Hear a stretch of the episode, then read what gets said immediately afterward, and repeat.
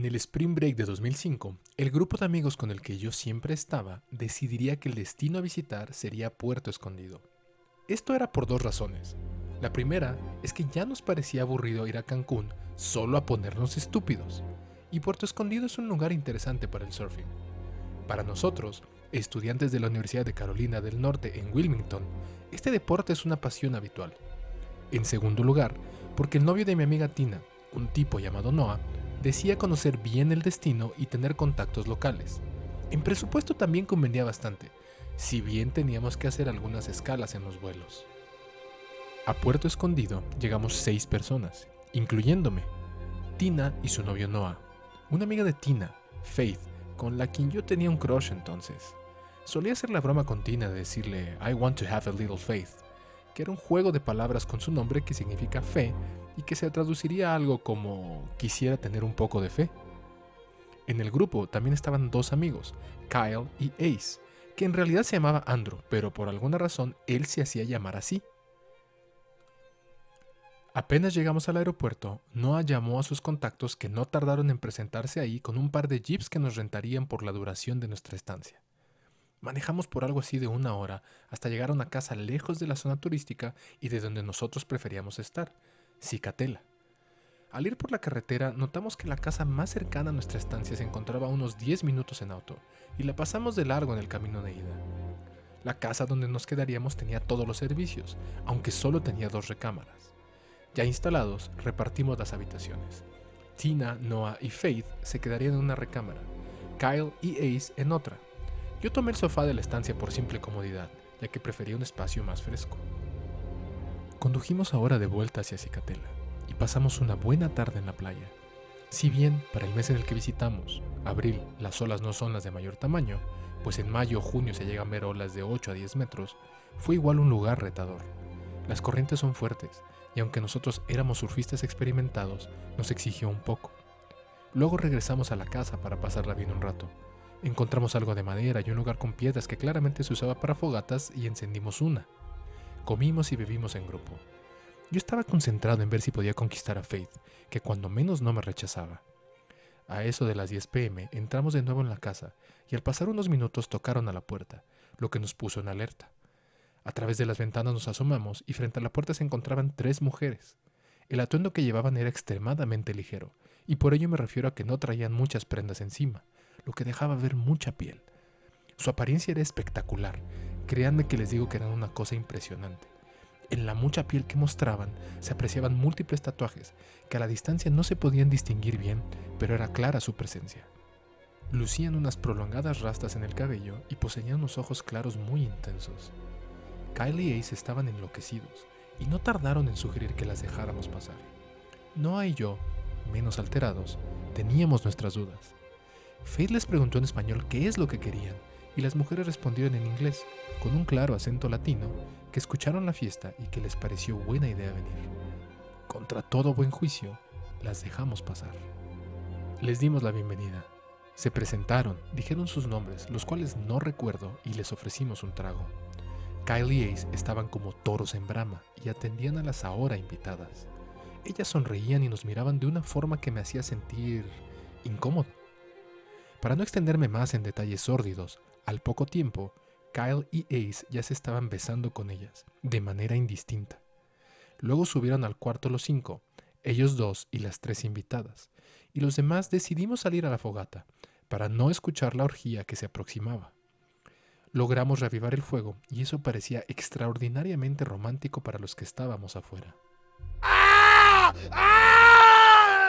El grito que provino de la casa mató el romanticismo y nos puso en alerta. Noah y yo tomamos a las chicas y corrimos hacia la puerta para ver qué ocurría en el interior. Antes de que pudiéramos abrir, escuchamos unos golpes que venían del techo de la casa y luego tres golpes secos en la arena. Miramos hacia atrás y apenas pudimos ver la silueta de tres animales o bestias que se movían rápidamente y a cuatro patas, alejándose de la casa. Y ante todo esto nos quedamos congelados, lo suficiente para ver que dejaban un rastro de sangre a su paso. Lo que finalmente nos hizo reaccionar fueron los gritos agónicos de Kyle y Ace que se escuchaban como si tuvieran un megáfono. Entramos a la casa y cerramos la puerta.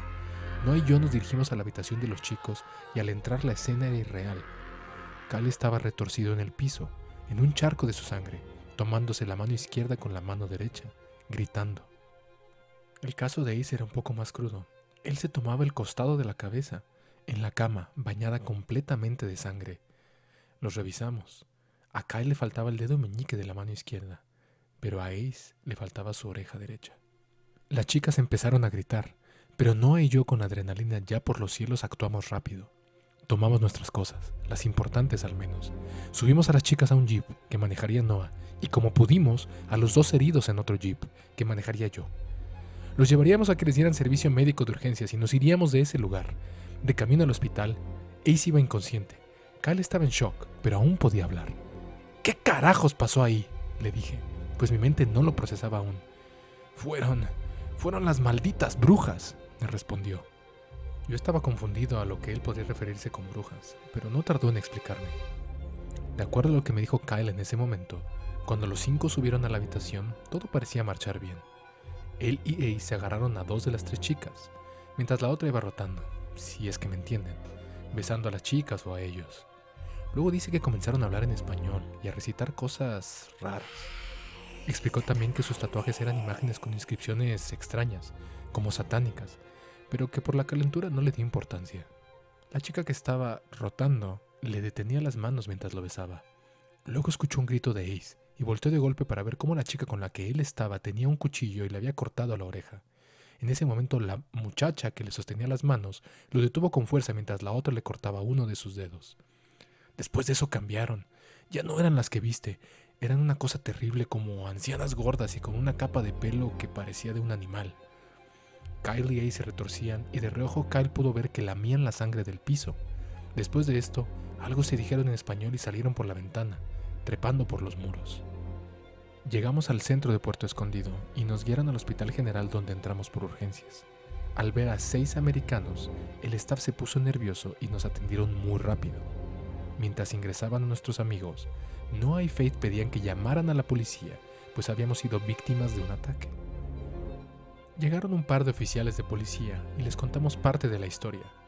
Yo no me atreví a decirles todo lo que me dijo Kyle, simplemente me limité a decir que quizá las mujeres los habían atacado.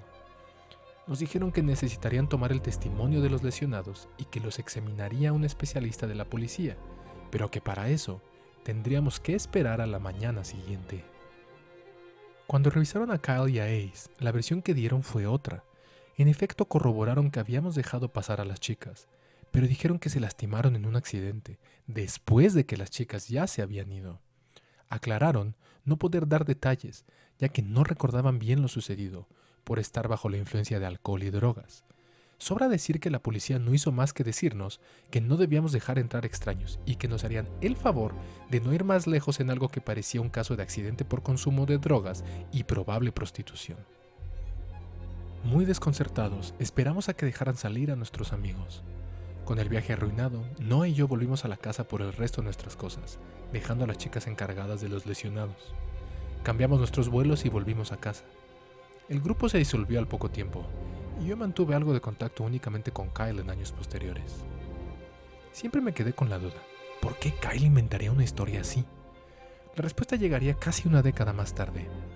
Kyle y yo coincidimos en una reunión de exalumnos, y después fuimos a tomar unos tragos. Nunca antes me atreví a preguntarle por qué cambió su versión, y que me dijera cuál era la verdadera. Pero ese día sentí que era el momento. Él bebió de golpe su trago y me dijo, Viejo, si te cuento no me vas a creer, pero lo haré de todos modos. Mientras yacían convalecientes en urgencias en el hospital, Kyle y Ace fueron visitados por las mismas brujas que horas antes los habían atacado. Me contó que con una voz intimidante les advirtieron que no deberían decir nada a la policía ni hacer un alboroto, que tenían aún pedazos de su carne, con los cuales podrían hacerles daño no importa qué tan lejos estuvieran. Mientras Kyle me contaba esto, frotaba con su mano derecha el muñón de lo que alguna vez fue uno de los dedos de su mano izquierda.